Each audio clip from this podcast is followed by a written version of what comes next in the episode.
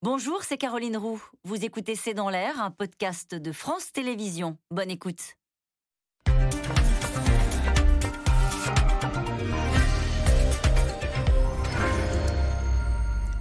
Bonsoir à toutes et à tous. La Chine se renferme et s'enferme. À un peu plus d'un mois des Jeux Olympiques de Pékin, la Chine reconfine 13 millions d'habitants après la découverte de seulement 175 cas de Covid, avec à la clé des humiliations publiques pour ceux qui ne respectent pas les règles. Crispation sanitaire, donc, crispation politique également. À Hong Kong, journalistes contestataires et même une, pop star sont arrêtés pour avoir osé critiquer le régime.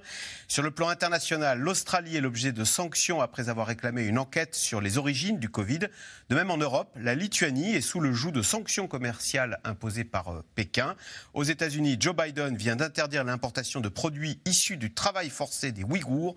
Jusqu'où ira l'escalade? C'est le sujet de cette émission de ce C'est dans l'air, intitulé ce soir La Chine reconfine et sort ses griffes. Pour répondre à vos questions, nous avons le plaisir d'accueillir François Clémenceau. Vous êtes rédacteur en chef international au Journal du Dimanche.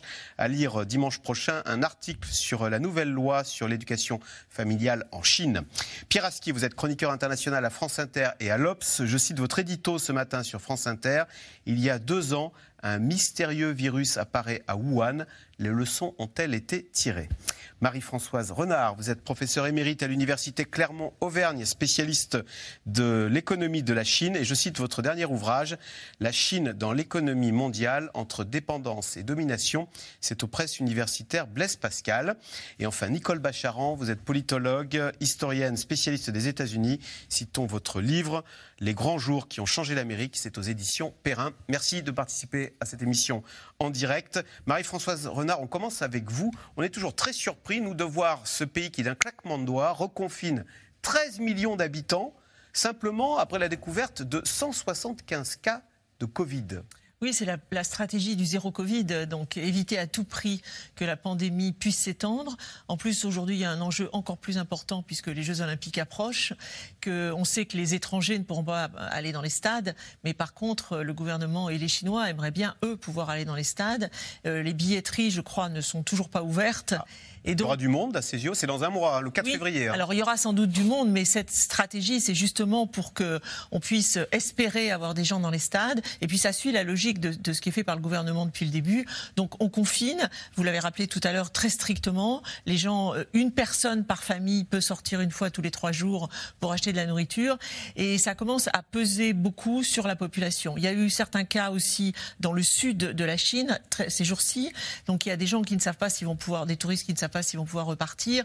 Et les gens commencent à mal vivre ça parce que ça contraint beaucoup leur, leur vie quotidienne et euh, ils sont fatigués de, ces contraintes. Euh, Pierre Aski, on a même le président chinois, Xi Jinping, qui, dites-moi si je me trompe, n'est pas sorti de la Chine depuis deux ans. Qu'est-ce que ça, qu'est-ce que ça dit, ça, de la, la mentalité des Chinois? C'est au fond, en cas de problème, on reste bien à l'abri derrière sa grande muraille de Chine et on ne bouge plus, quoi. On peut faire effectivement l'analogie avec la, Grande Muraille, euh, où le, les, barbares doivent rester à l'extérieur, en l'occurrence le, virus.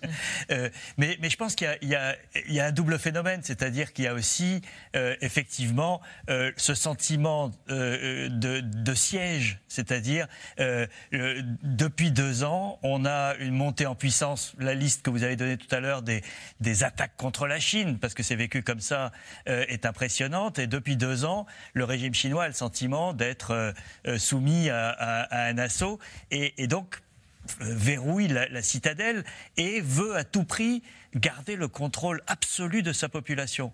Il euh, n'y a plus un touriste chinois qui sort et il n'y a plus d'étrangers qui y rentrent, sauf ceux qui étaient déjà résidents. Donc c'est un, une situation assez inédite pour un pays d'un milliard 400 millions d'habitants, il faut bien le reconnaître, et ça va durer parce que Covid ou pas Covid, ça va vraisemblablement durer toute l'année 2022, car à l'automne, il y a un congrès du parti qui est un, moment extrêmement important. Et, il est peu probable que l'ouverture se fasse avant, même si le Covid disparaissait. C'est vrai, euh, François Clémenceau, jusqu'à récemment, la Chine offrait un visage assez euh, amical au reste du monde. Et depuis un an ou deux, on a l'impression que depuis Xi Jinping, là, ça s'est durci et que la Chine offre un visage, elle donne l'impression d'être un pays agressif vis-à-vis euh, de l'Australie, vis-à-vis de la Lituanie. Enfin, on se demande ce qu'ils vont chercher, euh, pourquoi ils s'en prennent ainsi à ce petit pays balte.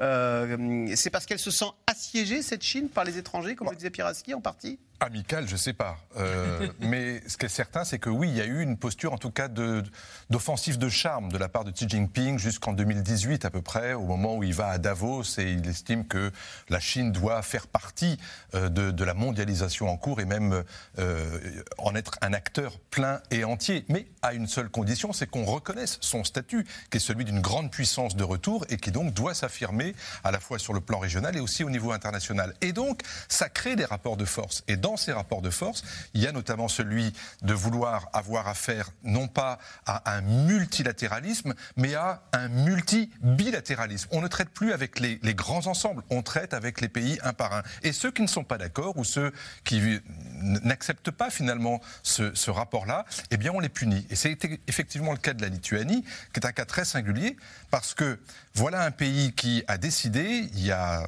l'année dernière, de se retiré d'un forum qui s'appelait le 16 plus 1, 16 pays d'Europe et la Chine, qui avaient décidé de bâtir ensemble ce forum d'échange à la fois d'investissement et de relations commerciales. voilà, avait fait un pont avec les pays d'Europe centrale, d'Europe de l'Est. Alors, la Lituanie... Elle s'en est retirée. S'en est retirée. Ensuite, six mois plus tard, elle a décidé de reconnaître euh, Taïwan, en tout cas d'ouvrir un bureau euh, à Vilnius, où effectivement on a des relations qui sont un peu plus soudées avec Taïwan. Évidemment, la Chine l'a très très mal pris et a décidé de punir la Lituanie. Seulement, en punissant la Lituanie, on punit l'Europe. Parce qu'une grande partie aujourd'hui du commerce qui se fait entre la Lituanie et la Chine, c'est un commerce qui profite aussi à tous les sous-traitants ou à tous les partenaires commerciaux de la Lituanie. Et donc, c'est une façon d'intimider euh, en prenant des petits pays comme ça, un par un, en disant si vous n'êtes pas d'accord avec ma façon de faire, eh bien vous serez tous punis collectivement, en tout cas avec les répercussions que ça peut entraîner. Cette façon de faire, on le voit aussi avec, euh, avec l'Australie, euh, où lorsque l'Australie essaye de sortir de ces ingérences qui ont été le cas pendant, enfin, pratiquement deux ans maintenant, eh bien, on punit. On punit l'Australie parce que c'est aujourd'hui la seule grande puissance occidentale au sein du monde indo-pacifique. L'Australie. Donc, ça n'est pas une diplomatie paisible, c'est une diplomatie agressive. C'est une diplomatie du rapport de force où la Chine veut faire entendre non seulement sa voix, mais sa façon de faire. Alors, Nicole Bacharan, est-ce que euh, l'Amérique, euh, le XXe siècle, elle avait un rival, hein, c'était l'URSS. Est-ce que voilà, la, la, grande affaire du XXIe siècle pour les Américains, le nouveau grand rival, la nouvelle URSS, s'appelle la Chine? Oui, sans aucun doute. En tout cas, c'est comme ça que c'est compris euh, aux États-Unis, dans le Parti démocrate, chez Joe, Biden, mais également dans le Parti républicain. C'était déjà le cas avec euh, Donald Trump. Et c'est le cas pour une bonne partie des citoyens américains qui, même s'ils ne sont pas tous passionnés par la politique étrangère, ils ont presque tous, d'une certaine manière, des rapports avec la Chine à travers la vente de leurs produits, le, prix à la consommation d'énormément euh, d'articles de consommation courante. Ils sont liés à la Chine et ils perçoivent la Chine comme une puissance agressive et dont l'agressivité augmente, vous le disiez, euh, ces dernières années. C'est vrai que bon, le, virus a accentué le côté forteresse assiégée. On ne va pas expliquer aux Chinois comment il faut faire avec le virus. Je crois qu'on serait tous assez mal placés pour dire comment s'en débarrasser. Mais quand vous disiez d'un claquement de doigts, ils enferment 13 millions de personnes, oui, d'un claquement de doigts, parce que c'est une dictature. Et une dictature qui cache de moins en moins son aspect euh, dictatorial, d'où ce visage de plus en plus dur euh, offert, euh, offert à l'extérieur, ces arrestations à Hong Kong, ce contrôle de la population. Il y a eu deux journalistes, hein, une pop star et une avocate qui ont été arrêtés. Et, et, plusieurs membres de la rédaction d'un des derniers médias indépendants qui existent à Hong Kong. Au fond, on se demande si le sort de Hong Kong n'est pas celui que les, la Chine souhaiterait infliger euh, à Taïwan, même si c'est plus euh, compliqué. Mais il y a eu en, 2020 la loi sur la sécurité nationale à, Hong Kong qui a été dictée euh, par Pékin et le Parti communiste chinois et qui est une loi qui empêche la liberté d'expression et qui mine point par point tout ce qui est état de droit et, et libertés individuelles. Donc c'est vrai qu'aux États-Unis, entre l'aspect économique, la rivalité économique, la rivalité géopolitique, la rivalité de système entre démocratie d'un côté, régime autoritaire de l'autre, il n'y a aucun doute qu'aux États-Unis, on voit la Chine comme le défi du XXIe siècle. Alors, à un mois des Jeux Olympiques, les mauvaises nouvelles s'accumulent hein, pour la Chine. Incertitude économique, boycott diplomatique et depuis cette semaine, retour du Covid. Le nombre de cas reste encore limité, mais les autorités frappent fort et leurs méthodes sont pour le moins radicales. Sujet de Victor Delande et Nicolas Baudry-Dasson. Une humiliation publique en guise d'avertissement. Quatre personnes accusées d'avoir mis en péril les règles anti-Covid forcées de défiler dans la ville. Menotté dans le dos, chaque suspect porte une pancarte avec son nom et sa photo. Une démonstration d'autorité supplémentaire alors que l'épidémie repart en Chine. À quelques dizaines de kilomètres au nord, les 13 millions d'habitants de Xi'an sont toujours confinés. Un peu plus de 200 cas déclarés ces 48 dernières heures et les autorités accélèrent le dépistage. Depuis le 21 décembre, nous avons testé plus de 6 millions de personnes et plusieurs cas cachés ont été découverts.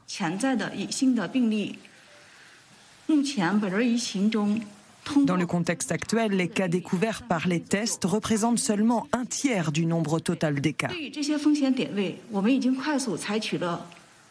Il faut donc être extrêmement vigilant avec les personnes qui ne respectent pas les règles. Les mesures sanitaires sont donc encore renforcées. Les résidents n'ont plus le droit de sortir pour faire leurs courses jusqu'à nouvel ordre. Mais la colère monte devant les difficultés d'approvisionnement. Comment vivons-nous? Que mangeons-nous? Il y a quelques jours, nous pouvions sortir une fois pour acheter des produits d'épicerie, mais cela a été annulé. Toutes les applications d'épicerie en ligne sont soit épuisées, soit hors de portée de livraison. Une recrudescence de l'épidémie en Chine qui arrive au pire des moments, à cinq semaines des Jeux olympiques d'hiver de Pékin. Un événement planétaire, une vitrine pour le pouvoir chinois, mais depuis des mois, Pékin essuie de nombreuses critiques. Il y a des millions de Ouïghours dans des camps de concentration. Pas de droits de l'homme, pas de Jeux olympiques. Partout dans le monde, associations de droits de l'homme et ONG réclament le boycott de ces JO pour protester contre le sort réservé aux Tibétains en Chine et surtout contre le génocide des Ouïghours. Plusieurs pays, dont le Japon, le Canada et surtout les États-Unis, ont opté pour un boycott diplomatique. Les athlètes participeront bien aux épreuves, mais ces pays n'enverront pas de délégations officielles. Un choix politique très fort pour le président américain. Nous sommes à un tournant de notre histoire.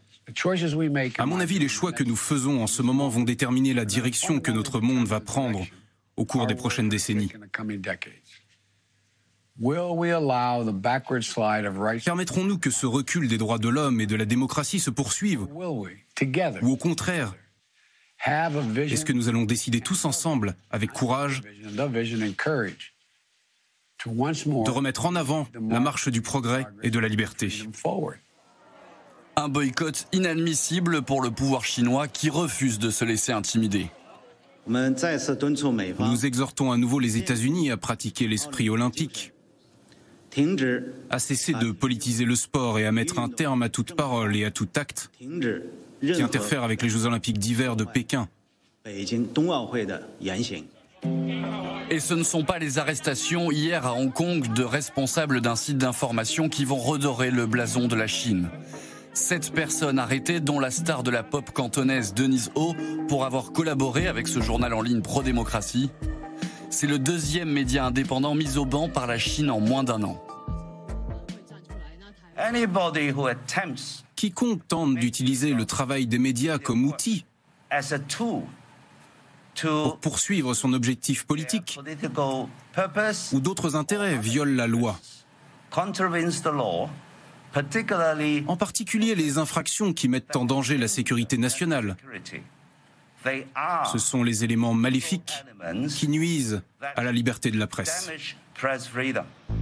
Des arrestations condamnées très rapidement par une large partie de la communauté internationale. Mais une nouvelle fois, Pékin fait la sourde oreille.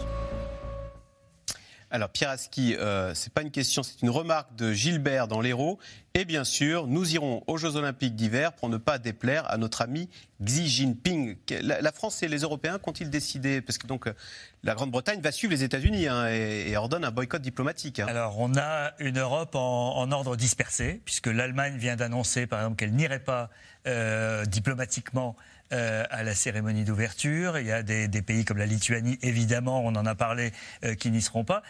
La France euh, a un problème particulier, c'est que nous accueillons les Jeux en 2024 ah à Paris et que c'est très difficile pour le pays qui accueille les Jeux suivants de ne pas être présent parce que la France ne veut pas être entraînée dans un, système de représailles où dans, deux ans euh, les, euh, euh, les Chinois ne viendront pas avec leurs amis, etc.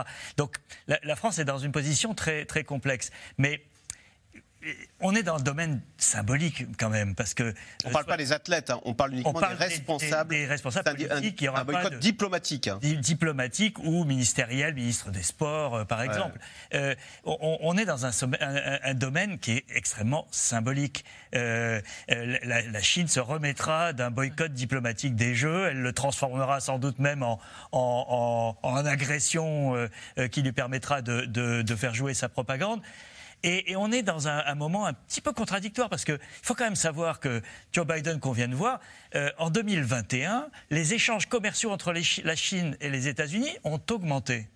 Ils n'ont pas diminué, ils ont augmenté. Alors il y a des boycotts sélectifs euh, sur la technologie, il y a des listes noires d'entreprises qui euh, n'ont plus accès soit à la technologie américaine ou qu'on ne peut plus acheter aux États-Unis.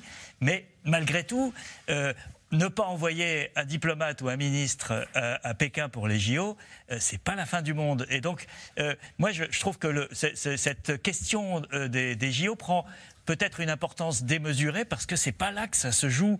Ça se joue effectivement dans le domaine de l'économie et on le voit bien.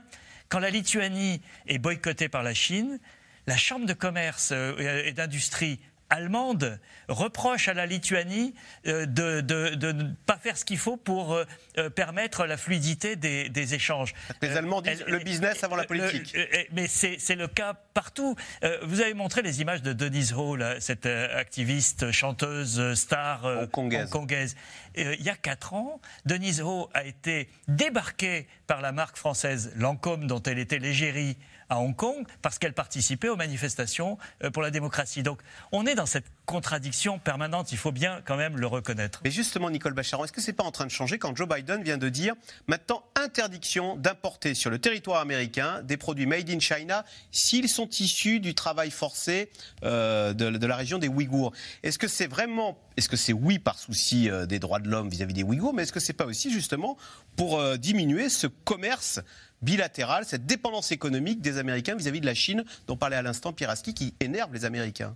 Il n'y a pas tellement de chances que les Américains en sortent hein, de cette euh, dépendance économique avec la Chine, mais qui est une codépendance puisque les, Chinois dépendent tout autant de, l'économie et du, et du, commerce euh, et du commerce américain. Oui, c'est des clients pour eux. Voilà, sans compter l'aspect bancaire, l'aspect financier, puisque au fond, le plus grand créancier des États-Unis, c'est la Chine, le premier acheteur euh, des bons du Trésor, donc de la dette américaine, euh, c'est la Chine.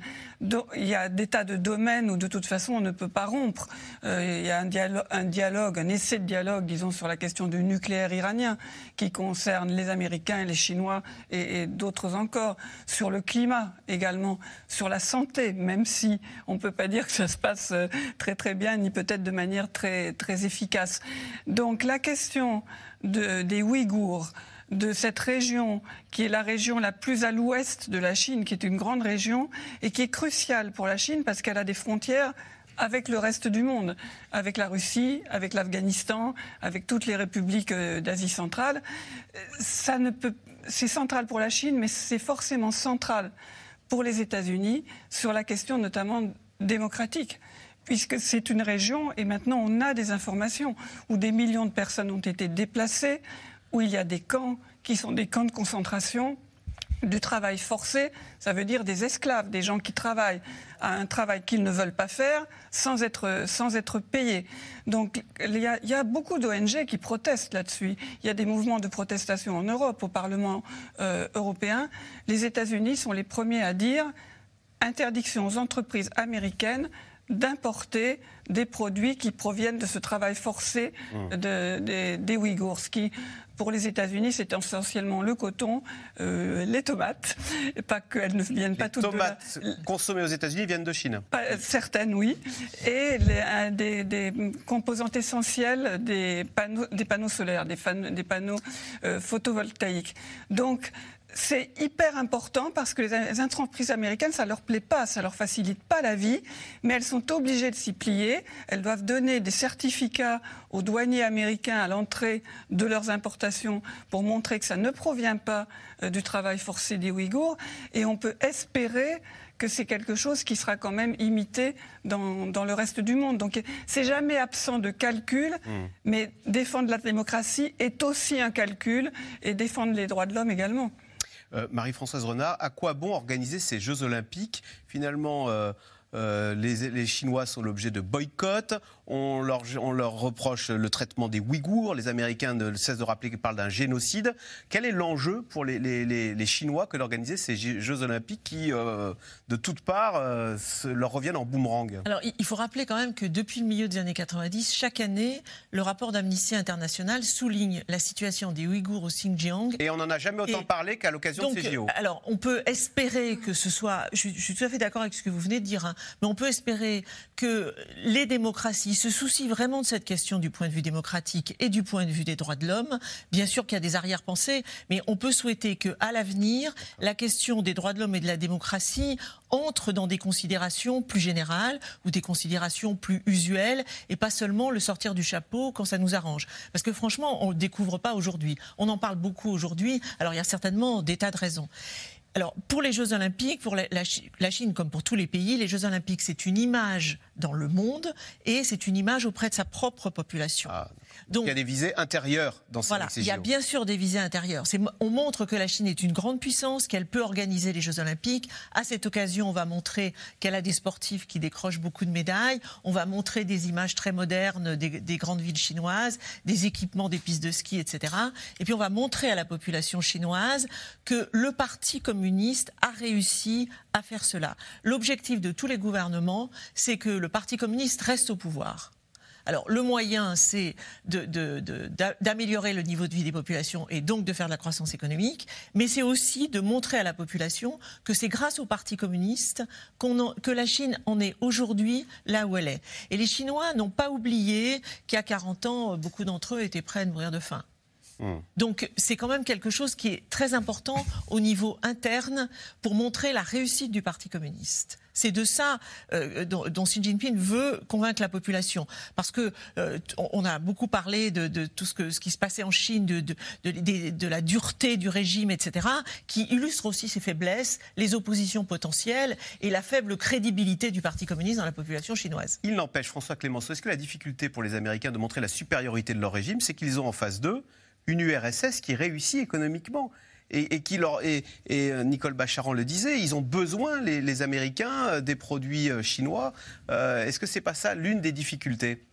Oui, bien sûr, mais c'est pour ça qu'on est un peu dans une sorte de, de, balle des, hypocrites, si vous voulez, parce qu'on est tous devenus aujourd'hui interdépendants. Alors, on essaye, on le voit d'ailleurs depuis la crise pandémique, de, faire revenir chez nous aux États-Unis, en Europe et ailleurs, des choses que l'on faisait fabriquer grâce aux délocalisations depuis 20 ans euh, ou 30 ans euh, en Chine. Mais c'est aussi une hypocrisie de la part des Chinois que d'essayer de continuer à maintenir un système où Regardez, nous sommes des grands acteurs du monde global, des grands acteurs des Nations Unies, comme s'ils étaient comme les autres. Ils ne sont pas comme les autres. Ils ont un système de valeurs et un système politique qui ne ressemble en rien à ce qui se fait dans le reste du monde.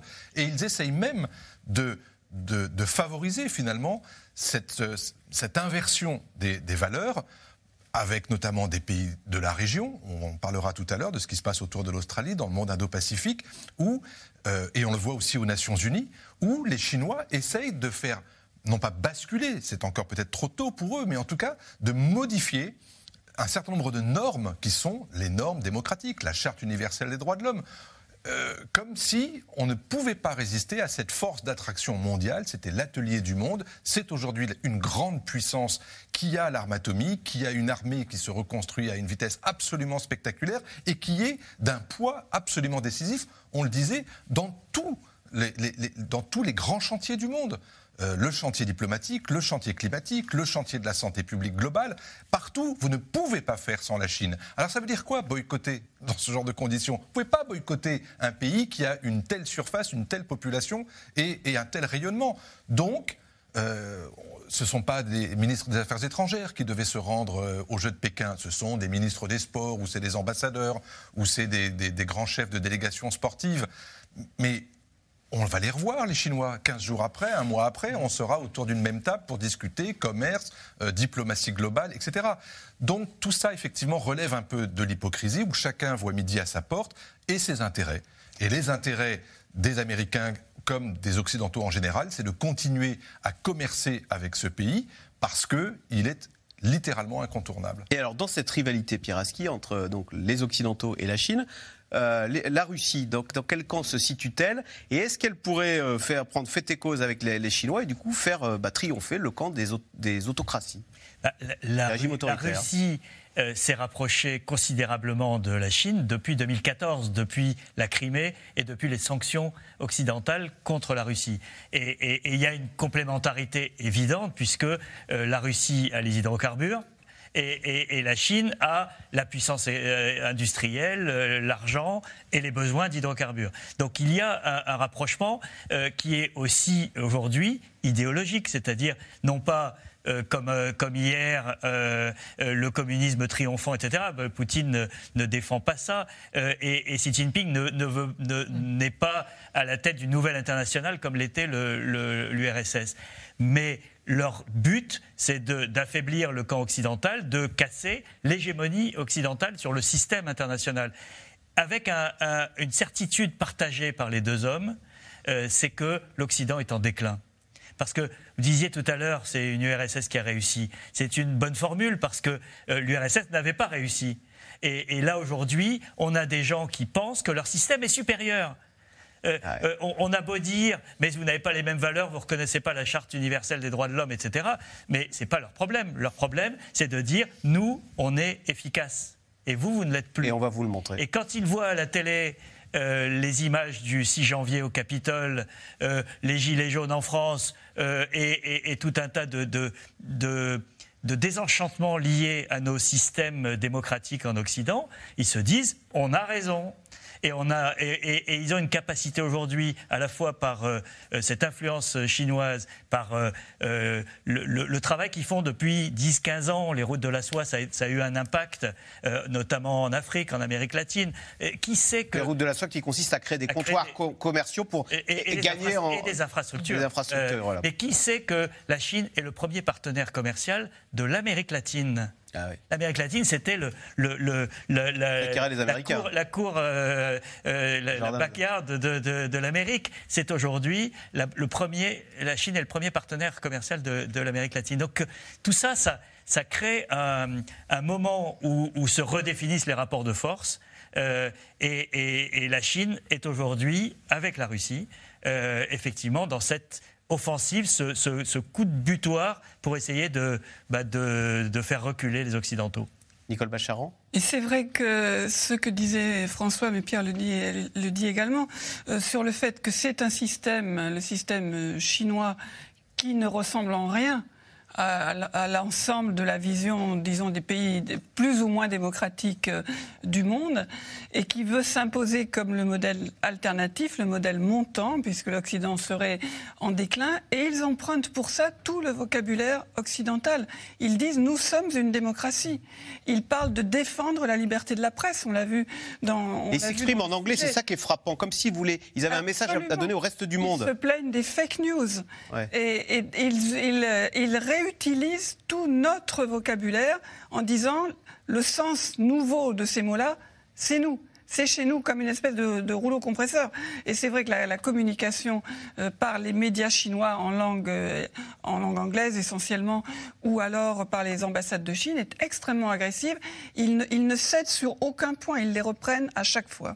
Marie-Françoise Renard, on a beaucoup dit que les Chinois, à l'occasion de cette pandémie, avaient pris euh, conscience de la supériorité de leur modèle. Eux arrivaient à dominer le virus sont-ils aussi forts que ce qu'ils affirment? Je veux dire, s'il y a Omicron, là, avec sa, sa contagiosité, est-ce que ça ne peut pas faire euh, une catastrophe sanitaire en Chine? Alors, il y a beaucoup de vulnérabilité en Chine. Alors, du plan sanitaire, je vais revenir, mais il y a beaucoup de vulnérabilité. Évidemment que le gouvernement est très conscient de ces vulnérabilités. Et évidemment que beaucoup de Chinois ne pensent pas qu'ils sont les rois du monde. Hein. Ça, c'est le discours officiel qui ne correspond pas du tout à une réalité.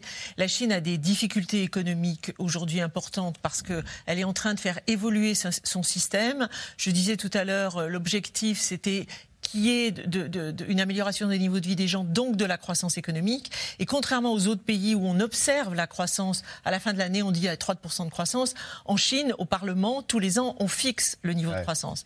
Et donc, si on fixe ce niveau de croissance, ça veut dire qu'il faut l'atteindre par tous les moyens.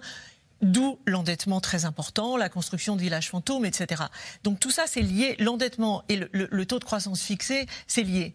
Or, le gouvernement veut aller vers une croissance plus qualitative, moins d'endettement, donc a pris des mesures assez strictes, et on l'a vu avec euh, les difficultés d'Evergrande. Et donc, aujourd'hui, la Chine est en train de faire évoluer son modèle. On voit bien qu'elle a une politique économique, elle, vient d'être annoncée là, euh, il y a quelques jours, euh, début décembre, une politique économique qui est très ciblée pour être stricte sur un certain nombre de choses, mais mettre un peu de liant pour pouvoir aider les entreprises en difficulté, les ménages en difficulté, etc. Mais les inégalités demeurent très importantes. Or, l'objectif du gouvernement, n'importe quel gouvernement en Chine, c'est la stabilité sociale, ce qui n'est jamais gagné. Encore une fois, les gens ne sont pas prêts à mourir pour le Parti communiste, ni à croire ce que dit le gouvernement, donc on ne sait jamais ce qui peut se passer. Donc le problème de la stabilité sociale et des inégalités, ce qui explique que Xi Jinping a demandé aux milliardaires de... Il en a mis deux, trois en prison. En... Etc. Plus que ça même. et, de, redistribuer de l'argent. Euh, la démographie, on en parlera tout à l'heure, mais aussi le système de santé. Parce qu'en Chine, il n'y a pas de médecin généraliste.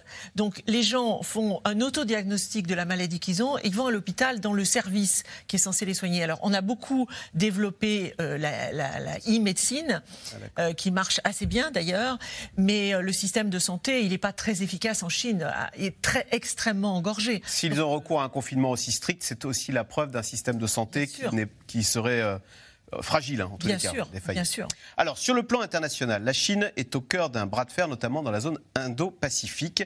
Pékin veut étendre son influence dans cette région du monde, mais se heurte à la résistance d'une autre grande puissance, l'Australie, enfin d'un autre grand pays. Depuis des mois, les deux pays se livrent à une véritable guerre diplomatique. Sujet de Juliette Perrault et Christophe Roquet. Situé tout au nord de l'Australie, il est une porte d'entrée stratégique vers l'Asie. Le port de Darwin n'est pourtant pas australien, mais chinois. Depuis novembre 2015, il est géré par l'entreprise Shandong Landbridge, proche de Pékin, durée de la concession 99 ans. Un contrat conclu à l'époque où les relations entre les deux pays étaient au beau fixe, mais qui, six ans plus tard, fait grincer des dents. Interrogé récemment à ce sujet, le Premier ministre rejette toute responsabilité. Le bail pour ce port a été contracté par les anciennes autorités locales et n'a pas été approuvé par le gouvernement fédéral. Il ne l'a pas été. Car aujourd'hui, la situation est devenue embarrassante face à ce voisin de plus en plus menaçant. Avec les nouvelles routes de la soie, Pékin rêve d'étendre son influence dans la zone Indo-Pacifique. L'Australie réplique et se protège avec une nouvelle loi. La loi sur les relations étrangères que notre gouvernement a mise en place a été conçue pour protéger nos intérêts nationaux, en garantissant qu'aucun autre accord conclu par un autre niveau de gouvernement n'entrerait en conflit avec l'intérêt national de l'Australie. Une décision pas vraiment du goût de Pékin. Nous exhortons l'Australie à abandonner la mentalité de la guerre froide et les préjugés idéologiques, de considérer la coopération sino-australienne de manière objective et rationnelle de corriger immédiatement ses erreurs, de cesser de s'engager sur la mauvaise voie et d'aggraver les relations déjà difficiles entre la Chine et l'Australie. Des relations effectivement très étendues depuis plusieurs années. En 2018 d'abord, lorsque l'Australie interdit pour des raisons de sécurité nationale au géant chinois Huawei de développer son réseau 5G dans le pays. Deux ans plus tard, un autre événement envenime encore un peu plus les relations, la crise du coronavirus. L'Australie est l'un des premiers pays à réclamer une enquête indépendante sur l'origine de la pandémie et sa gestion par la Chine. Nous avons besoin de connaître des détails que seul un rapport indépendant peut nous permettre de comprendre sur l'origine du virus, sur la manière d'y faire face et sur la transparence avec laquelle les informations ont été partagées. La provocation de trop pour Pékin, qui rétorque par des sanctions économiques, augmentation des droits de douane, interdiction de certaines importations, un coup dur pour certains secteurs comme le vin, surtaxé jusqu'à 200%. Nous ne comprenons pas pourquoi le gouvernement fédéral s'est disputé avec notre plus gros client. Je sais qu'il y a d'autres raisons à tout cela, mais je ne comprends pas pourquoi cela s'est produit uniquement d'un point de vue commercial et cela va nous affecter. Des sanctions vivement critiquées par les États-Unis, qui dénoncent une guerre économique menée par la Chine contre l'Australie. Je pense que la Chine voulait briser l'Australie, mettre l'Australie à genoux, et ensuite, vous savez, trouver un moyen d'avancer. Un allié de taille pour Canberra et un partenaire puissant au sein de la toute nouvelle alliance de défense AUKUS, qui rassemble l'Australie, les États-Unis et le Royaume-Uni. Objectif commun des trois pays, développer la propulsion nucléaire navale, avec notamment la construction par l'Australie de huit sous-marins, grâce au savoir-faire britannique et américain. Une initiative très mal accueillie là encore par Pékin.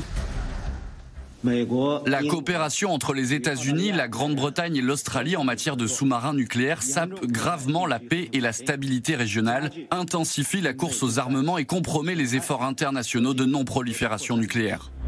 Réponse de Canberra, AUKUS devrait permettre à la zone Indo-Pacifique d'être plus libre et plus ouverte.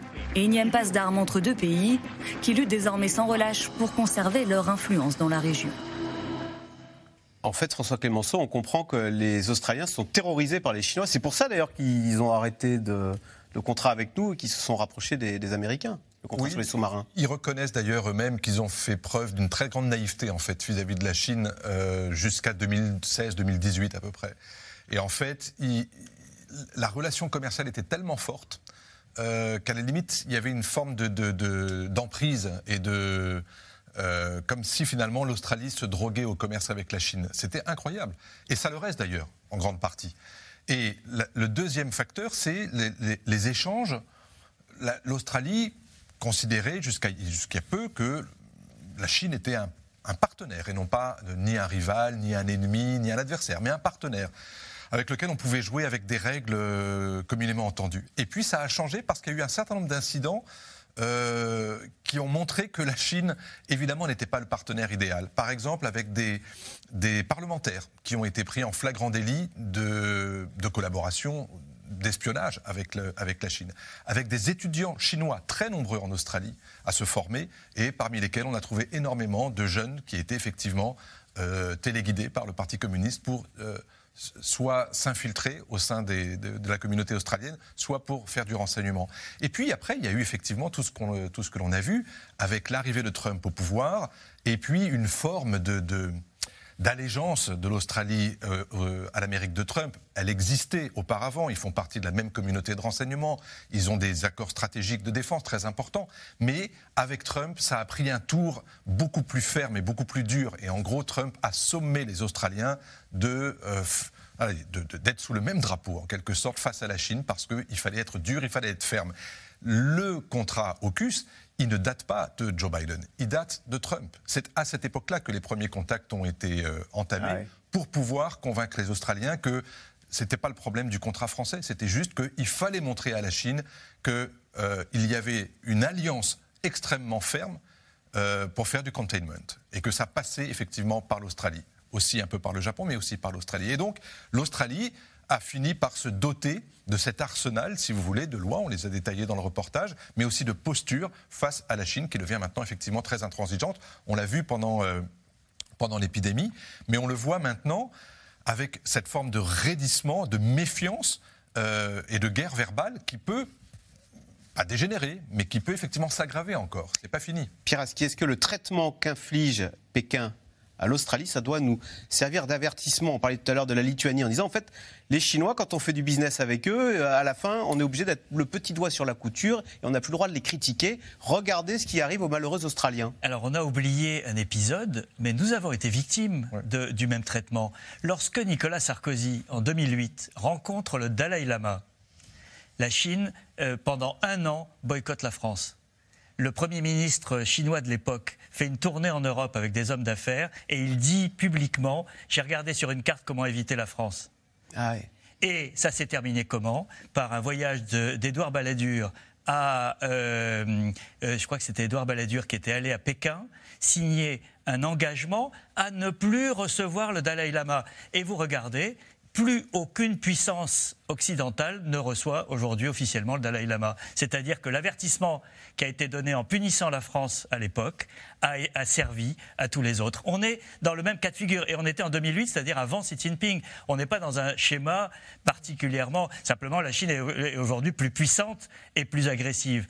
Mais euh, cette idée de, faire un traitement euh, spécifique à un pays pour que les autres comprennent le message, euh, c'est quelque chose de, très fort.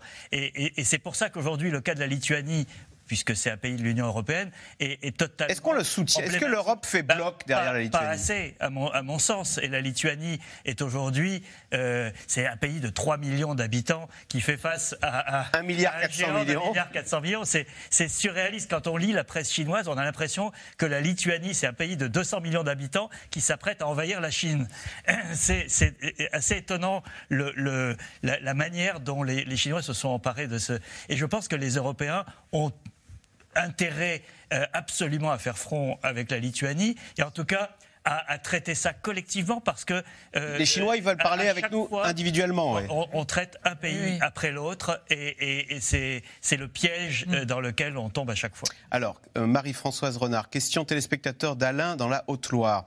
Devra-t-on mourir pour Taïwan? Parce qu'on le voit, on a une, une Chine qui s'affirme et qui semble décider, alors vous allez nous expliquer pourquoi, à ce que cette île de Taïwan revienne dans son giron? En fait, ce qu'ils ont fait à Hong Kong, ils veulent refaire la même chose avec Taïwan? Alors, euh, pourquoi, pourquoi cette obsession taïwanaise de la part de Pékin L'objectif de, Xi Jinping, bien sûr, c'est une Chine. Donc euh, tout doit rentrer dans la Chine. Après Hong Kong, après Macao, il y a Taïwan. Euh, Xi Jinping a quand même. C'est leur Corse, quoi. a quand même dit, je ne ferai pas cette comparaison.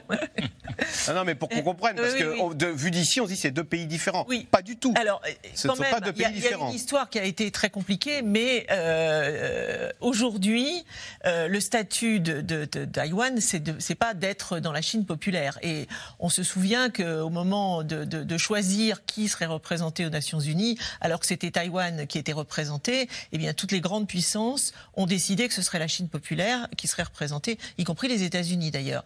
Donc euh, aujourd'hui, la ligne rouge pour Pékin, ce serait que Taïwan demande l'indépendance. Taïwan n'est pas indépendant, c'est un statut qui est entre deux.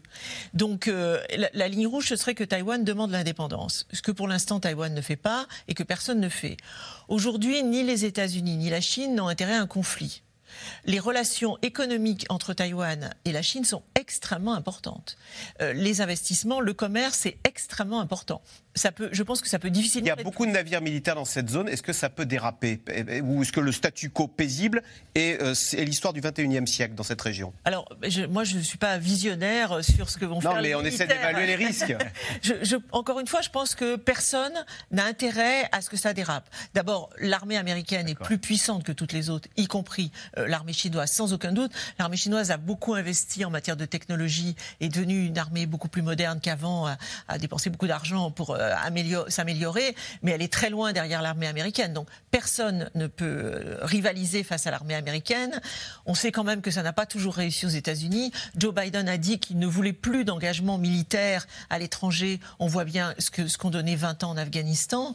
Et donc, il y a il, a quand même, il serait quand même étonnant, mais un dérapage est possible. il serait quand même étonnant qu'un pays s'engage là-dedans. Donc les, les boys américains n'iront pas mourir pour Taïwan donc Nicole Bacharan, euh, les Chinois peuvent tranquillement refaire le coup de Hong Kong, s'infiltrer en douceur à Taïwan et reprendre, le, et ah, prendre possession du pays C'est une question, je, oui, pose. je comprends bien, mais ça, je ne crois pas. Non, non, ils ne vont pas s'infiltrer en douceur. Je ne crois pas, parce que les enjeux pour les Américains sont énormes. Il y a leur crédibilité dans le monde. Il y a ces fameux semi-conducteurs dont on parle toujours et qui sont essentiellement, enfin, en grande partie euh, produits à, Taïwan. Il y a tout le, disons, le, le, jeu et le contrôle et la liberté de circulation, tout simplement, dans cette zone Indo-Pacifique. Il y a les Australiens, on vient d'en parler, qui, euh, eux, ont dit sans aucune ambiguïté qu'ils soutiendraient les États-Unis face à toute, euh, toute crise à, à Taïwan. Donc, les Chinois qui affirment toujours la politique de la Chine unique Taïwan en faisant partie, ont intérêt si je j'essaye de me mettre à leur place, de, confirmer qu'ils ne toléreront jamais une indépendance de Taïwan, mais à ne pas aller trop loin dans la, dans la provocation pour imposer un, retour véritable euh, à la Chine. Maintenant, moi, ça me donne le sentiment un peu de, deux camps retranchés qui se font face. Mais quand vous évoquez toutes ces manœuvres militaires, toute cette circulation de navires de guerre, etc., dans, cette région, un dérapage, une erreur est toujours possible. Mais il me semble entre deux pays, la Chine et les États-Unis, qui savent l'un et l'autre qu'ils n'ont rien, à gagner, à, ah, un, affrontement, un affrontement réel, un affrontement Physique. sur le terrain. Oui, Pieraski La différence entre Hong Kong et Taïwan, c'est que Hong Kong fait partie de la République populaire de Chine. Il y a, un contingent de l'armée populaire de libération qui est basé à, Hong Kong, qui n'est pas intervenu d'ailleurs dans les événements des deux dernières années. Mais donc la, Chine est déjà sur place. À Taïwan, c'est une autre affaire. Mais elle essaye de s'infiltrer. il y a des lois qui ont été prises ces dernières années pour empêcher, par exemple, euh, le rachat de médias euh, euh, taïwanais euh, par des intérêts liés à la, Chine continentale. C'est une grande démocratie, hein, Taïwan. Hein. Taïwan est une démocratie et c'est une partie de sa faiblesse. C'est-à-dire que. C'est ce qui énerve les Chinois. Elle est, elle est, perméable à, des, à, des, réseaux d'influence, à, notamment toute la désinformation sur les réseaux sociaux, etc. Et c'est comme ça que la Chine essaye aujourd'hui de déstabiliser Taïwan de l'intérieur, c'est-à-dire de, de faire que Taïwan, un jour, tombe comme un fruit mûr et non pas euh, forcément par une invasion mm. militaire. Comme un fruit mûr. Mm.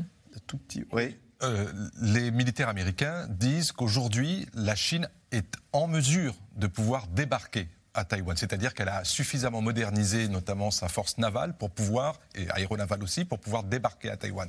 Mais d'autres estiment que euh, dans un délai qui va de maintenant à 2024, c'est compliqué euh, d'aller, j'allais dire, provoquer éventuellement un conflit direct et frontal avec les États-Unis d'Amérique.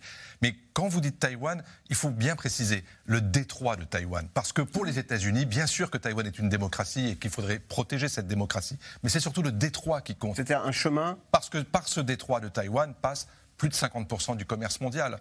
Et donc, si la Chine devient maîtresse de Taïwan et que Taïwan est chinoise, ça veut dire que les Chinois maîtriseront ce détroit pour leurs propres intérêts. Et leur propre intérêt est de continuer à commercer avec le monde. Mais les règles ne seront plus tout à fait les mêmes. Et si l'un des grands points faibles du géant chinois était justement sa population, jamais depuis 40 ans, le taux de natalité n'avait été aussi faible. Une tendance que les autorités n'arrivent pas à endiguer malgré la fin de la politique de l'enfant unique. La population chinoise pourrait chuter de moitié d'ici la fin du siècle. Sujet de Juliette Vallon avec Barbara Steck et Pierre Dehorne. Ce jour-là, dans cette maternité de Shanghai, on compte 11 nouveau-nés. Trop peu pour la sage-femme en chef du service qui constate une forte baisse des naissances au plus bas niveau dans le pays depuis 40 ans. J'aimerais voir plus d'enfants. J'espère toujours que les jeunes feront plus de bébés. C'est pas le cas. De 17,8 millions de naissances en 2016, la Chine est passée en 2020 à 12 millions. Comme piégé par sa politique de l'enfant unique qui visait à limiter sa démographie, l'État communiste y a mis fin pour freiner le vieillissement de sa population. Aujourd'hui, un couple peut avoir trois enfants. Le congé maternité a aussi été rallongé et des primes sont versées aux parents dans certaines provinces. Pas suffisant pour convaincre cette jeune maman de renouveler un jour l'expérience. Aujourd'hui, le gouvernement nous encourage à avoir plus d'enfants. Mais les gens de notre génération, nous avons déjà tellement de pression au travail et puis deux enfants, c'est aussi une trop grosse charge financière. Une charge financière liée notamment à l'éducation dans un pays où l'enseignement est particulièrement compétitif. Maggie et Tony sont les parents de Grace, 3 ans. Je veux regarder ce livre. Eux non plus ne souhaitent pas agrandir leur famille. L'école bilingue de leur fille leur coûte 18 000 euros par an. Il faut trouver l'équilibre entre ma femme, moi, le travail. Ce n'est pas facile. En fait, je veux que ma fille ne manque de rien. Et si j'ai un deuxième enfant, j'ai peur qu'elle soit privée de beaucoup de choses. Quel est le sentiment de devoir partager notre amour avec un autre enfant? Je ne veux pas qu'elle reçoive moins. En Chine, la politique de l'enfant unique et la préférence pour les garçons longtemps jugées plus utiles à leur famille à laisser des traces. Des millions d'hommes seuls que leurs parents cherchent à caser à tout prix sur ce marché des célibataires en plein cœur de Shanghai. Sur les parapluies, des centaines de petites annonces que scrute cette médecin à la retraite à la recherche de la perle rare pour son fils. Là, c'est une fille. Elle est née en 1983. Je pense qu'elle est trop proche de l'âge de mon fils. Je veux trouver une fille avec le même niveau d'études que mon fils. Qu'elle ait la même taille que lui. Et surtout, qu'elle soit belle. Inverser la courbe démographique, un enjeu énorme pour la Chine, qui craint pour sa prospérité économique. À ce rythme, sa population active devrait perdre 35 millions de personnes d'ici les cinq prochaines années, alors que la pénurie de main-d'œuvre se fait déjà sentir. Ce chef d'entreprise spécialisé dans le vêtement bon marché connaît bien le problème. Ça me fait mal au cœur. J'ai 130 machines à coudre inutilisées et une vingtaine de personnes seulement. Regardez tous ces postes de travail vides. Il y a de quoi s'inquiéter. Impossible pour lui de recruter les 60 ouvriers qui lui manquent, notamment parce que les jeunes préfèrent des emplois moins pénibles et mieux payés. Ici pourtant, les salaires ont été augmentés. Regardez ce que je paie pour garder les ouvriers. C'est leur fiche de paie du mois de juillet. Ça va de 1200 à plus de 2000 euros par mois, avec les heures supplémentaires. Si on ne paie pas ce genre de salaire, on ne trouve personne. Le minimum à Canton aujourd'hui, c'est 1000 euros. Pour faire face au vieillissement de sa population, tout en palliant le manque de main-d'œuvre dans les secteurs de l'industrie et du service, la Chine mise aujourd'hui énormément sur les robots, comme dans ce restaurant de Shanghai où les machines ont déjà remplacé les serveurs. Alors, question téléspectateur de Dominique dans le Haut-Rhin, Marie-Françoise Renard. Culturellement, afin de faire face à ce déclin démographique, les Chinois seraient-ils prêts à accepter une immigration massive? Non. Alors déjà, ça, je crois que c'est un, sujet euh, un, peu tabou en Chine. Donc c'est un pays qui, qui, va vieillir et qui, qui s'y prépare, qui l'accepte, qui va être confronté à... Qui s'y est mal préparé, parce que ça fait plus de dix ans que les démographes chinois disent il faudrait supprimer la politique de l'enfant unique, on va vers un vieillissement de la population. Et euh, les, en tout cas, pour moi, ce que je connais des universitaires chinois, ça fait longtemps qu'ils attirent l'attention du gouvernement là-dessus, qui n'écoutent pas. Ça, c'est une erreur qui a été commise. Et structurellement, on l'a vu dans dans, votre documentaire, les gens ne veulent pas avoir plus d'enfants. L'autorisation d'avoir un deuxième enfant n'a pas marché. Et a fortiori, celle d'avoir un troisième enfant, parce que les études coûtent cher, parce que les logements coûtent cher, comme il y a un vieillissement de la population, parce que les gens sont mieux. il y a comme un embourgeoisement quand même de la société qui veut bien vivre avec un enfant. Il y, a, un enrichissement, euh, il y a un enrichissement de la société, une amélioration des niveaux de vie. Alors peut-être qu'on peut dire embourgeoisement, ça je sais pas si c'est un embourgeoisement, mais en tout cas un enrichissement, ça c'est sûr. Euh, une amélioration des niveaux de vie. Il y a comme dans tous les pays d'Asie une forte pression à l'éducation des enfants, les cours particuliers, etc. Faire du piano, faire de la danse, tout ce qu'on veut. Donc ça coûte cher et on risque en plus d'avoir les parents à charge parce qu'ils auront une trop faible retraite et qui le vieillissement est extrêmement rapide. Et donc la, la pression sur les couples est importante, surtout que les femmes beaucoup de femmes veulent travailler dans un pays extrêmement conservateur où le gouvernement aimerait bien les renvoyer à la maison. Ils veulent que les, ils veulent que les hommes soient plus virils, qu'on développe la natalité, etc. Tout en ayant des politiques qui n'ont pas été très efficaces. Le documentaire rappelle qu'on donne une prime qui n'est pas importante du tout, des congés qui peuvent aller à un an de congé de maternité, mais qui n'intéressent pas les gens. Par contre, il n'y a pas de politique d'allocation familiale qui serait proportionnelle au nombre d'enfants, par exemple. Donc il n'y a pas de politique de redistribution en Chine. Quand il y a eu une baisse de la pauvreté, donc les retraités qui vont se débrouiller euh, avec ce qu'ils ont pu économiser. Hein. Quand il y a eu une baisse de la pauvreté, c'est par la croissance économique, c'est pas par la redistribution. Justement, Pieraski, qui dit moindre démographie dit moindre dynamisme économique. Est-ce que la Chine, c'est un peu la fin de leur trente glorieuse et ils vont au-devant d'un ralentissement économique qui pourrait d'ailleurs, pourquoi pas, menacer le pouvoir euh, chinois? Alors, ils sont dans cette phase très complexe qui est euh, le, revenu intermédiaire. C'est un pays qui a connu un rattrapage considérable au cours des 30 dernières années, avec une croissance souvent à deux chiffres en moyenne sur, sur cette période. Et aujourd'hui, euh, il, faut trouver le, moteur euh, de la phase suivante. Et c'est là que, qu'effectivement tous ces paramètres euh, se mêlent pour compliquer la tâche. Et, on voit bien aujourd'hui qu'on n'a pas encore trouvé le, booster économique qui va permettre de faire passer à la phase suivante. La, robotisation, on l'a vu euh, dans, le sujet, euh, euh, c'est un phénomène absolument considérable. Une entreprise comme Foxconn qui, produit les iPhones et, tout le, matériel électronique, etc., a, un million d'ouvriers aujourd'hui en Chine, ils, ils, ont commandé un million de robots, c'est-à-dire qu'une partie de leur croissance et de leur expansion se fera par la robotisation.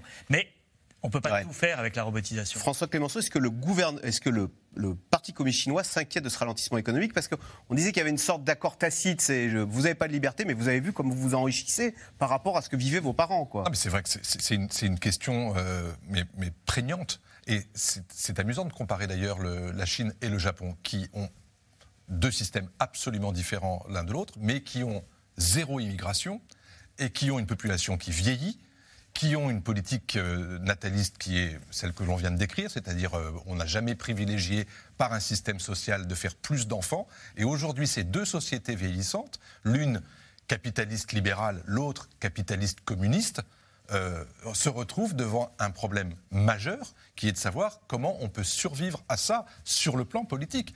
Regardez aujourd'hui au Japon, il y a, ça bouge dans tous les sens parce qu'il y a un problème. Où est passée notre croissance, où est passée notre prospérité. Et les Chinois, tôt ou tard, euh, vous parliez tout à l'heure de ces Chinois qui ne font pas confiance dans leur gouvernement, mais à un moment, la question sera posée. Où sont les revenus de la discipline?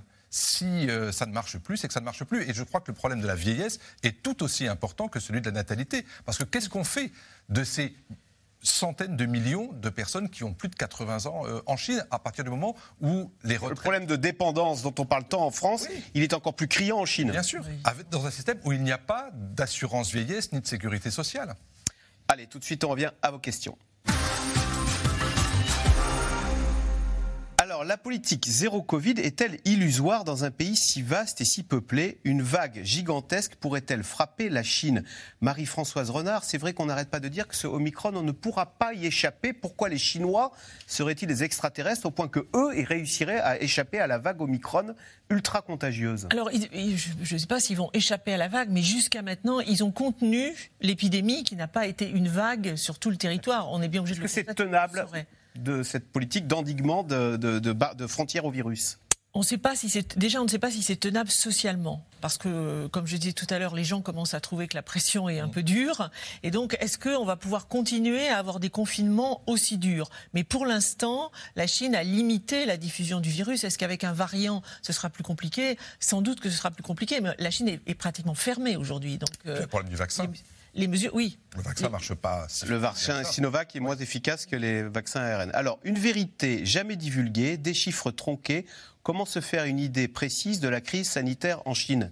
Pierre Aski, c'est ce que les Australiens ont posé la question, euh, ça leur a mal réussi? Alors, il faut bien euh, rappeler quand même, euh, nous sommes le, 30 décembre, c'est il y a deux ans précisément, apparaissaient sur les réseaux sociaux chinois les premières informations sur les, les malades de Wuhan, cette ville euh, du, centre de la Chine. Et les personnes qui étaient à l'origine de ces informations ont été arrêtées. Et donc, il y a eu une gestion initiale qui a été celle du secret, euh, de la répression, euh, de ne rien faire qui euh, dérange la, stabilité sociale, les échéances politiques qui s'annonçaient à l'époque, etc.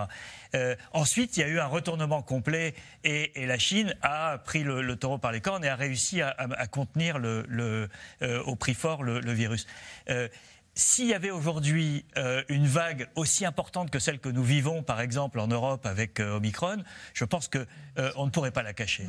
La, Chine est, à la fois très contrôlée, mais c'est en même temps une société où l'information circule. Donc je pense que les chiffres ne sont certainement pas ce qu'on nous donne. L'ambassade de Chine se vantait hier que la, Chine n'a connu que 0,05% des morts du Covid à l'échelle de la planète. Ah oui, c'est très peu pour un pays. Peu pour un pays qui fait 18% de la population mondiale. Mais entre ça et cacher des, mmh, dizaines, des centaines de milliers de morts, je pense que ça serait impossible. François Clémenceau, Bernard dans le Gard. La Chine va-t-elle compenser ses difficultés intérieures par une agressivité renforcée en politique extérieure? Un grand classique, ça, hein, quand ça va mal à l'intérieur. Pas qu'elle va le faire, c'est qu'elle le fait déjà. Euh, et c'est pas une, histoire de compensation. Je crois que c'est mené de front. C'est pas l'un pour remplacer l'autre. C'est un peu à la différence d'ailleurs de ce qui se passe en Russie, où souvent Poutine, quand il est en difficulté à l'intérieur, il cherche un relais. Mais il y a un euh, nationalisme chinois très fort. Est, est, très fort, et on le voit effectivement dès qu'on aborde la question du Japon, de la Corée, de Taïwan, il y a effectivement un nationalisme qui ne demande qu'à s'embraser euh, en Chine. mais vous noterez que l'attitude globale de la Chine vis à -vis des Occidentaux, on l'a dit tout à l'heure, c'est plus de fermeté, plus d'intransigeance, plus de et parfois plus d'agressivité. Euh, comment En divisant, c'est-à-dire en faisant en sorte, par exemple, que les Européens se divisent entre eux sur la bonne politique à adopter, notamment lorsqu'il s'agit de condamner la Chine. C'est une politique qui vise aussi à diviser les États-Unis, et pourtant c'est difficile parce que pour le coup, démocrates et républicains sont plutôt unis sur la question chinoise, mais on sent bien qu'il y a un travail qui consiste à diviser euh, l'opinion publique précisément sur l'économie, parce que l'opinion publique américaine voit bien les bénéfices qu'il y a d'avoir des relations commerciales fortes avec la Chine, et que dès lors que on est dans une guerre de tarifs, dans une guerre de, de commercial, eh bien, euh, les premiers à en pâtir, ce sont quand même les, agriculteurs américains. Nicole Bacharan, est-ce que justement cette rivalité chinoise a réveillé le nationalisme américain qui se dit, oh mon Dieu, mais voilà un pays qui euh, veut nous prendre le rôle, la place de numéro un mondial, de superpuissance? Ah, Est-ce que ça titille? C'est quelque chose qui est très sensible. Les Américains sont quand même, depuis la fin de la Seconde Guerre mondiale, assis, si j'ose dire, euh, sur l'idée qu'ils sont mm. la première puissance mondiale, celle par laquelle tout passe, et ça n'a pas été forcément euh, faux, celle qu'on appelle au secours en désespoir de cause euh, au moment de différentes crises dans le monde. Et l'idée d'être remplacé par la Chine sur le plan politique, économique, géopolitique, militaire est une idée simplement insupportable. C'est pas vaguement, oui, ça va arriver parce que le monde est multipolaire et que les pays qui émergent un jour ont émergé et, déploient leur puissance, c'est insupportable euh, aux États-Unis. Donc c'est certain qu'on ne va pas au bout euh, des, des, rivalités avec la Chine, mais non plus on ne va pas au bout de cette interdépendance que l'on a évoquée et qui force de toute façon au dialogue, à la négociation sur énormément de, domaines. Mais en tout cas, les Américains ne sont pas prêts à avaler cette pilule-là. Euh, Pierre Aski, pourquoi la France ne boycotte-t-elle pas les JO de Pékin? Bah, je l'ai évoqué tout à l'heure. Je pense que la première raison qui, ne sera jamais dite euh, comme ça, c'est à cause des JO de Paris euh, qui viennent après. Et qu'on ne veut pas créer un, précédent où on va se retrouver avec. Parce que souvenez-vous, quand, euh, les Occidentaux avaient boycotté les Jeux de Moscou en 1980 à cause de l'invasion de l'Afghanistan, bah, les Jeux suivants qui étaient à Los Angeles ont été boycottés par tout le camp soviétique. Donc on n'a pas envie de rentrer. Est-ce que Joe Biden ne va pas téléphoner à Emmanuel Macron en disant choisis ton camp camarade. Tu es avec moi ou contre moi Je ne pense pas que l'enjeu de, ces jeux soit, soit suffisant. Ce qui risque de se passer, c'est au contraire que ça rentre dans le débat euh, public français, parce que quand on sera juste à la veille de l'élection présidentielle, et il y a bien des gens ah qui vont euh, euh, utiliser cet, argument pour montrer que Emmanuel Macron n'est pas très regardant sur les droits de l'homme, etc., etc. Nicole Bacharan. Il faut bien dire que jusqu'à présent, on va voir hein, comment ça se développe, mais le camp du boycott diplomatique des JO, c'est le camp anglo-saxon. Ah, il y a les Japonais. Ah, les, Japonais, je ne crois pas, ou je me trompe. Alors, on va vérifier. Nous, avons le Canada, la Nouvelle-Zélande, l'Australie, le Royaume-Uni. Et l'Allemagne vient d'annoncer qu'il n'y aurait pas un Ils n'étaient pas invités en même temps. Oui, en Alors, même temps, c'est vrai. Et évidemment, les États-Unis. Vu les possessions françaises dans le Pacifique, n'avons-nous pas intérêt à rejoindre l'alliance AUKUS La crise des sous-marins est-elle en cause? François Clémenceau D'abord, c'est pas rejoindre. En l'occurrence, il y a deux stratégies indo-pacifiques. Vous avez une stratégie indo-pacifique américaine qui vise effectivement à installer dans cette région-là du monde davantage de moyens de coercition, de moyens militaires pour dissuader la Chine d'avoir un comportement agressif vis-à-vis de ses voisins. Et puis vous avez une stratégie indo-pacifique européenne largement inspirée par la France et qui consiste non pas à faire uniquement de l'endiguement euh, militaire, mais de proposer aux pays de la région de rejoindre une alternative politique à la Chine, avec un autre modèle, avec d'autres normes, avec d'autres valeurs, et surtout avec des relations qui soient plus apaisées, où on ne soit pas systématiquement dans le rapport de force. Donc la France ne va pas rejoindre AUKUS, mais en revanche, maintenant que c'est fait, et la page est tournée, enfin presque. Euh, avec les Australiens, ça va prendre un peu plus de temps, mais l'idée est effectivement de coopérer, de collaborer et d'être complémentaires les uns par rapport aux autres, parce qu'on a tous fait le même constat de départ, c'était que la Chine représenter une rivalité systémique et que celle-là, elle n'est pas uniquement économique, elle est aussi politique. Et alors le Japon a bien rejoint le boycott diplomatique des pays euh, de l'OCUS. Question de Frédéric dans l'Isère, Pieraski. Les États-Unis et l'Europe, par bêtise, vont jeter la Russie dans les bras de la Chine. Alors c'est un, sacré dilemme effectivement et ça fait partie des calculs euh, diplomatiques. Euh, je, pense que la Russie a aujourd'hui un intérêt objectif à être l'allié euh, de la Chine pour casser l'hégémonie occidentale. je pense que Poutine a, un calcul très, très précis. Au risque d'être un partenaire junior du grand Xi Jinping. Au, risque à plus long terme d'être un, partenaire junior, mais je pense qu'aujourd'hui, ils ont une vision du monde, en tout cas, qui est, qui est commune. Voilà, c'est la fin de cette émission. Merci beaucoup euh, d'y avoir participé. Rediffusion ce soir à 22h40. Je rappelle que C'est dans l'air est disponible gratuitement sur toutes les plateformes euh, audio euh, en podcast. Vous restez sur France 5. Demain, c'est Bruno Duvic pour un nouveau C'est dans l'air. Bonne soirée sur France 5.